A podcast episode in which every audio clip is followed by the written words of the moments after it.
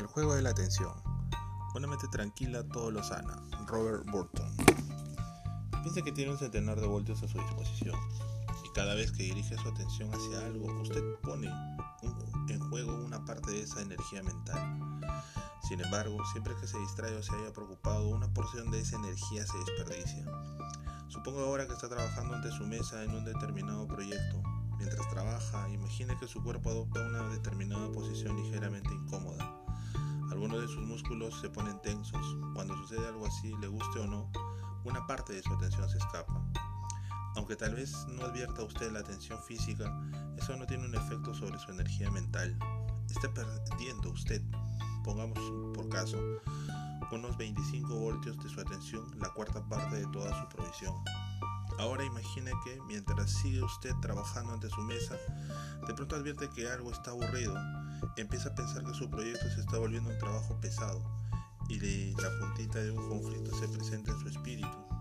Una parte de usted quiere seguir con su trabajo y la otra parte no lo desea.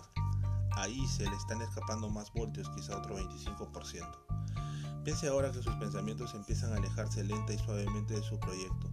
Su mente comienza a viajar hacia otros destinos, vagabundea, vacaciones que se aproximan, una hipoteca para levantar, la película que acababa de ver o los platos de la cena todavía sin lavar. Al tiempo que el proyecto que tiene delante empieza a desvanecerse en un tenue segundo plano, pierde usted otros 25% de voltios. Ya se le fueron las tres cuartas partes. Finalmente imagine que desde cualquier lejano rincón de la casa, desde la cocina por ejemplo, llega a sus oídos el apagado ruidito de una canilla que gotea. Si esto continúa, lo más probable es que usted se haya quedado sin una sola pizca de atención. Durante gran parte del tiempo andamos viajando por la vida empleando nada más que una porción de nuestra energía mental, debido a que tenemos tendencia a estar ocupados dentro de nuestras cabezas, planeando, anticipando, analizando, preocupándonos, nuestros pensamientos sencillamente se alborotan. Algunas veces es como si dentro de la cabeza tuviéramos una serie de compartimientos de actividad completamente separados entre sí. Una porción de nuestra mente está pensando en el futuro, otra se dedica a recordar cosas del pasado, una tercera se halla en plena conversación con una cuarta parte de nuestra mente. Así nuestro pensamiento se convierte en una maraunda de palabras, de imágenes sin ton ni son.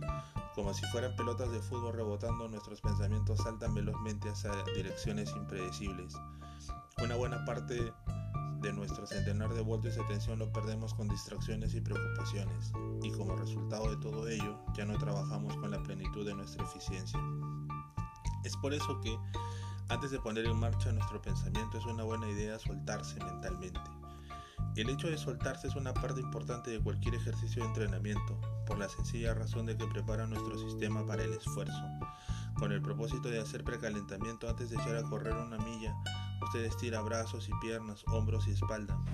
En esa forma acelera la circulación de la sangre en sus miembros, consigue que sus músculos se distiendan y contribuye a que no se produzcan rigideces después del esfuerzo.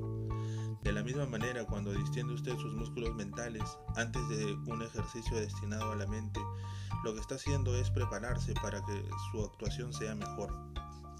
No ha de sorprendernos entonces que soltarse forme parte de hallarse en buena forma. Se trata en suma de una sensación de bienestar cuando nos soltamos, nuestros músculos dejan de actuar los unos contra los otros, todos trabajan los unos con los otros.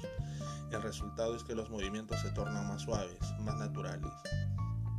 Cuando usted deja de luchar contra sí mismo se siente mejor, más cómodo, libre de presiones y desinhibido. ¿Y cómo soltarse mentalmente?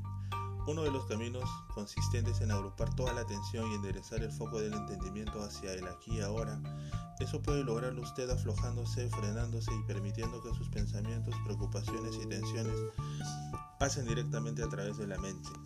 También puede hacerlo fijando su atención en un solo objeto específico, en una tarea única, pero sea cual fuera el modo de encarar la cuestión, el truco consiste en que se dejen escapar todos los pensamientos carentes de relevancia que se acumulan en su cabeza. Proceda así y estará recuperando una buena parte de sus 100 voltios. Empecemos ahora con el procedimiento de dejar que las cosas pasen. Un punto de partida natural para soltarse consiste en aflojar el cuerpo.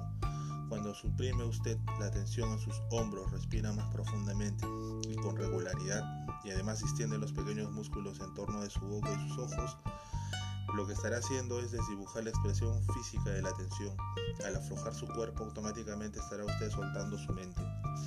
Cuando aprendemos a aflojar el cuerpo, la respiración y la mente, el cuerpo se torna más saludable, la mente más clara y nuestra conciencia se equilibra. Tartán maestro budista.